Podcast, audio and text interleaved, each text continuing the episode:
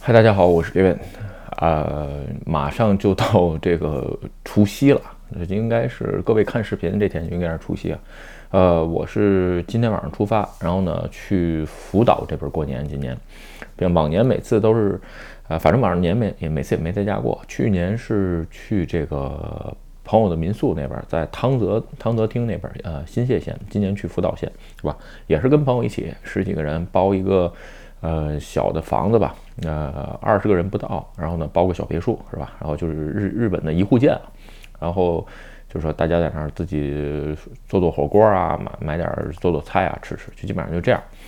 嗯，这两天呢，其实 Clubhouse 聊了好几天啊，嗯，发现其实能认识确实是很多。呃，网上的人原来有可能只是推特啊、打字啊什么交流，其实我觉得那那种交流，呃，也不是说不可以社交吧，但是花的时间相对多一点，有时候就不乐意打字。但是发现，哎，Clubhouse 上呢有个好处啊，就说，哎，大家都能随意聊聊，是吧？不用这么就是太正式，就很简单的一个话题。还是那句话，有的时候有些话题啊，他聊不了十几分钟，是吧？所以呢，聊那么几分钟，哎，这两天呢。就是说，认识了很多朋友啊，包括都是国内呃很有名的一些人啊。至于日本这边，说句实话，我不认我不认为日本这边有些中国人啊，或者是有些日本人做的什么中国的那个趋势什么有什么好处啊？是我只能说，你都不在那地儿生活，你聊啥趋势是吧？这只是我个人见解啊。有时间想听更多的东西的话，你不如去 Clubhouse 会个中文，哎，听听现实生活在那儿那人啊。你只是会看一些中文资料，那东西聊的都都没用是吧？扯淡。OK，呃，今天聊一个什么话题呢？今天啊，呃，聊一个关于自己的这个长处的这么个事儿啊。因为啊，最近，呃，我不是在招人嘛，主要是招这个营业 SES 方面的营业 IT 营业是吧？其实有人说，哎，ITS 营业其实想转营业之类的，就是说，呃，你不会 IT 一样可以转营业。卖东西这个事儿还真不是说。呃，你懂 IT，你就能卖出去，是吧？就是说，哎，你得懂客户心理，是吧？这个简单点说，哎，你看那么小东西吧，小挂件，你怎么能把它卖出去？你说你一定要会做这个挂件吗？那肯定不是，是吧？所以呢，面试的时候吧，我总会问一个问题啊，我特别喜欢问这个问题，就是说，呃，第一个问题是你的长处是什么？我基本上会问这个，是吧？然后呢？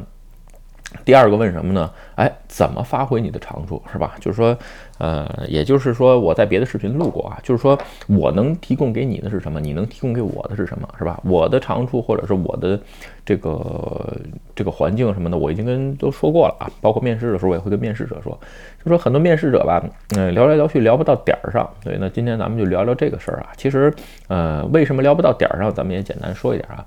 咱们说一般论吧，行吧？咱们说一般论啊。一般情况下，你比如问面试人，哎，你长处是什么？有人告我，哎呀，我这个，嗯，这个有责任感，然后这个我这个，呃，我努力，是吧？然后呢，哎，我这个坚持，是吧？我会坚持，就这种答答案啊，其实说不是不对，我只能说，嗯，很很一般。是吧？有人说，哎，那你这不就是面试对策什么的？其实你说对了啊，面试这个东西是需要对策，而且需要练习的。为什么说在日本就职或者就特别是新卒就职的时候啊，就日本新人就职的时候，不推荐你一上来就去那个你特别想去的企业面试？为什么？你需要练习，你先找一些呃一般的，是吧？你先去练习一下。为什么？你跟我说这三点，比如说我刚才举那三个例子啊，就是说我任何都感觉不到哦，这三点是你的长处。简单点说，你得你得因为所以才能说这个事儿，是吧？换句话说，二十好几的社会人了，聊了三句话聊不到点儿上，这我这是这两天在 Clubhouse 里发现的。其实很多人想表达自己，但是我发现三句话说不到点儿上，这个玩意儿，嗯，浪费时间是吧？一个房间里好几百人就听你在这浪费时间嘛，对吧？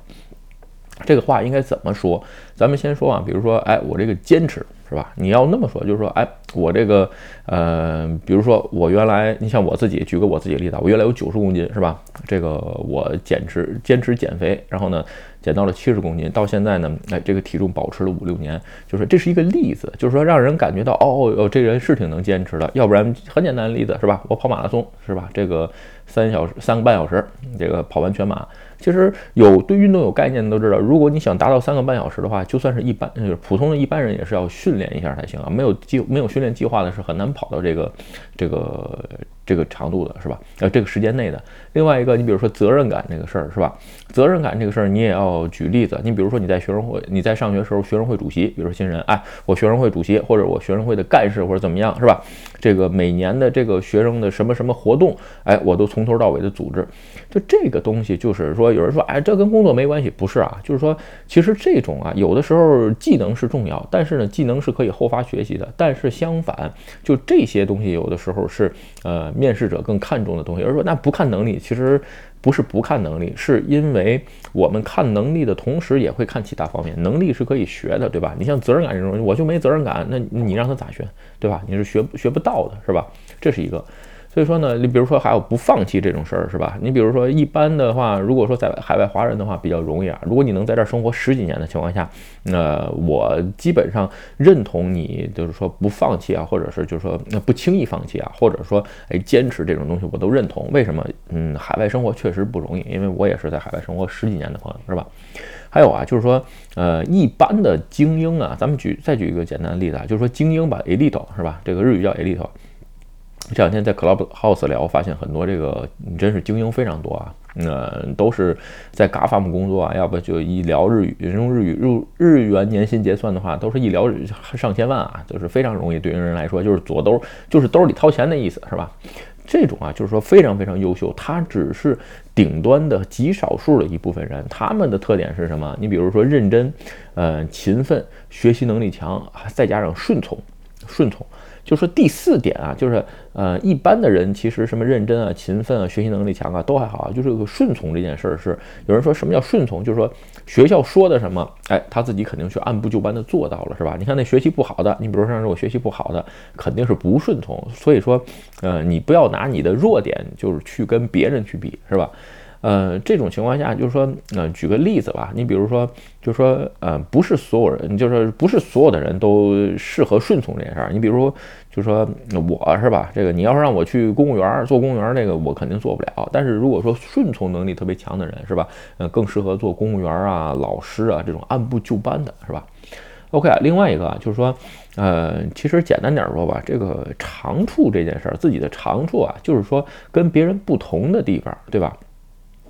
就是说，你要发现自己的长处，同时了解自己的短处。我记得乔布斯有一句话，就是说，呃，你直接问一下自己的心，是吧？这这日这个中文我也不知道怎么翻译啊，就是“ココロニ乔啊诺乔康德提库”，这个日语是原来这样。我原来因为我看那个乔布斯那书的时候看的是日文版啊，没没买中文版。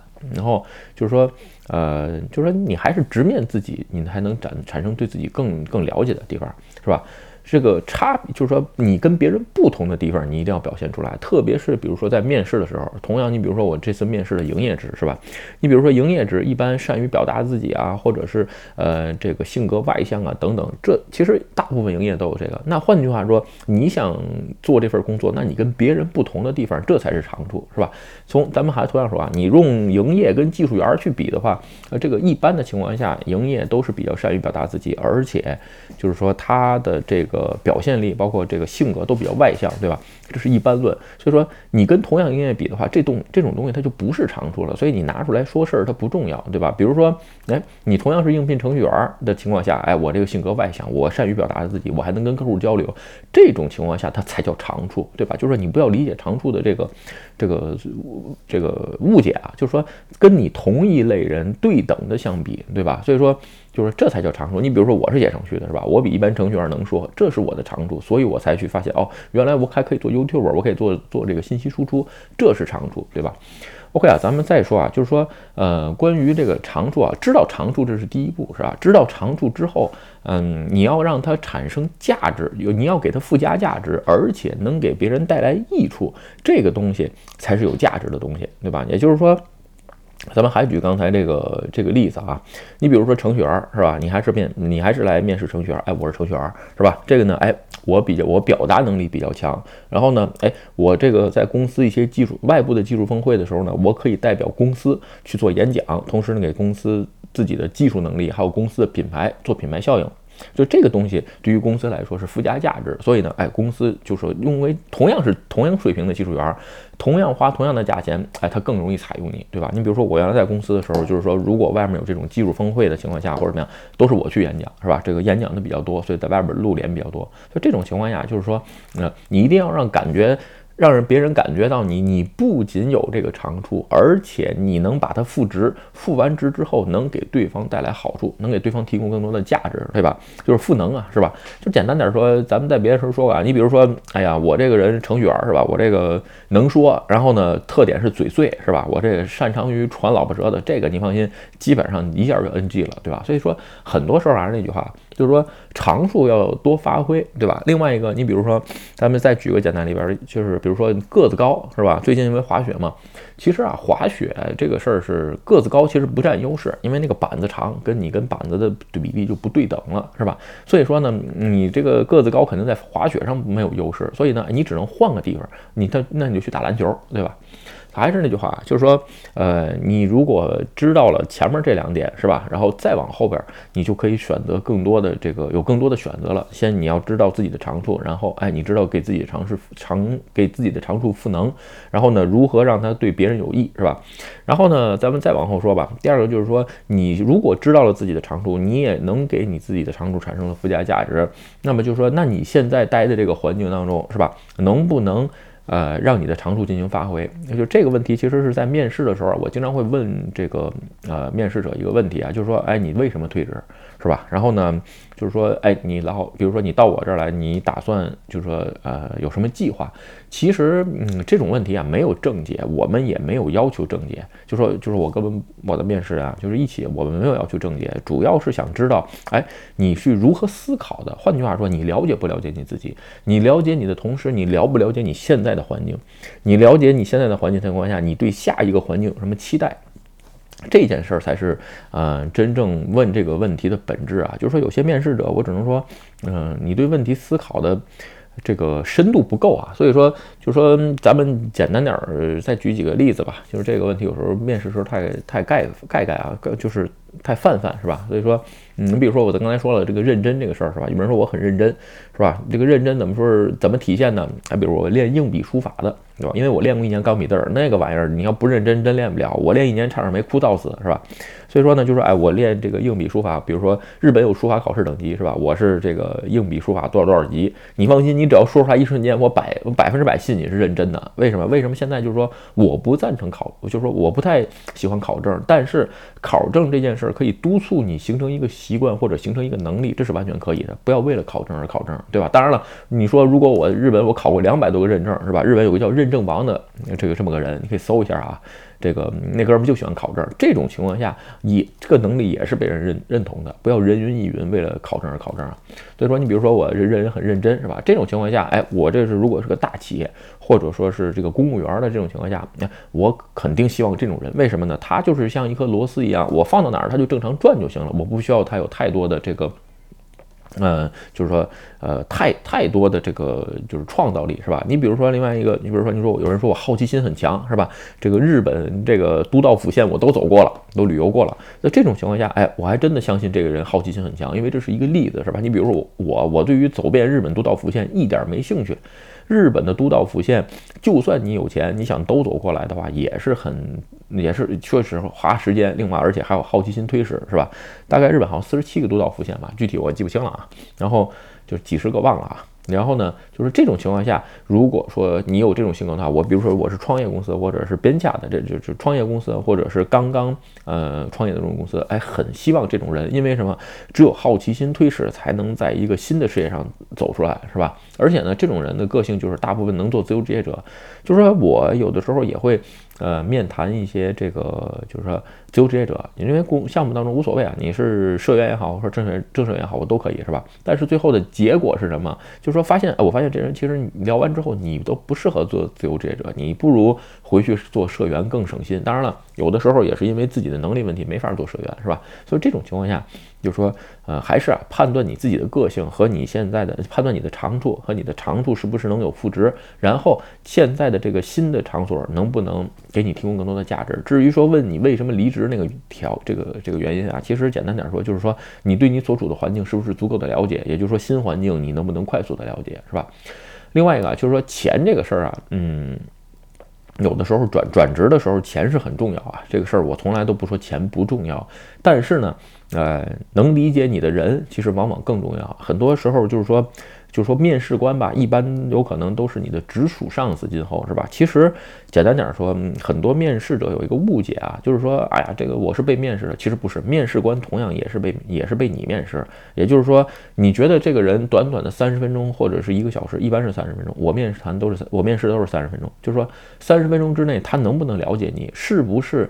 嗯，你觉得他了解你了，他以后能帮助你成长，或者是帮助你发挥你的长处，其实这是更重要的一部分啊。当然了，这是在钱是差不多的，是吧？你说如果差个一倍，那没得考虑；如果就是差个几十万，是吧？这种情况下，差个五十万、一百万，我觉得都不叫事儿啊。这在人，这在你一生当中的收入处于一个误差，是吧？这种情况下，呃，判断企业是一方面，另外一个企业的环境，还有一个就是面试官的这个水平，他是不是足够？他不能是不是能了解你，能帮你发挥你的长处，而且。这个能帮助你成长，是吧？OK 啊，咱们最后稍微总结一下吧，又散散的聊了那么多啊，就是说，嗯，主要不是说想聊面试怎么样啊，其实是想聊，就是说关于，嗯，自己人贵在自知，是吧？你先要了解自己，然后呢，让自己的价值赋能，然后呢，能对别人产生益处，然后选择一个适合你的环境和明白你的人、懂你的人，不一定是上司，有可能是 partner，是吧？在这种情况下呢，哎，你才能发挥更大自己的能力，是吧？嗯，简单的总结一下吧，基本上通往成功的道路就是这么点事儿啊。无论你是在各行各业，或者是创业也好，或者怎么样也好，你比如创业，那比如说创业怎么办？创业一样啊，我选择 partner 的时候，我也选择这样选择，我的 partner 是不是了解我？另外一个，呃，我的客人是不是跟我一样？有人说你还选客人，不好意思啊，我选客人，因为什么呢？不理解我的客人做不了这个活儿，挺累的，是吧？嗯，最后吧，嗯，给大家三点吧，咱们稍微再再说一点点儿，是吧？就是说你在。呃，环境找环境或者是判断事情的时候吧，就是说，呃，认同你长处的人有没有，对吧？呃，认同你长处的公司或者是组织或者是环境有没有？最后，你的长处在什么时候能发挥？其实这是在你走向成功当中成功之路上最重要的判断的几个这个目标这个指针啊。OK 啊，今天的视频就跟大家聊到这儿。如果你觉得我的视频有意思或者对你有帮助，请你帮我点赞或者分享。欢迎加入 Game 的会员频道，会有更多福利。拜拜。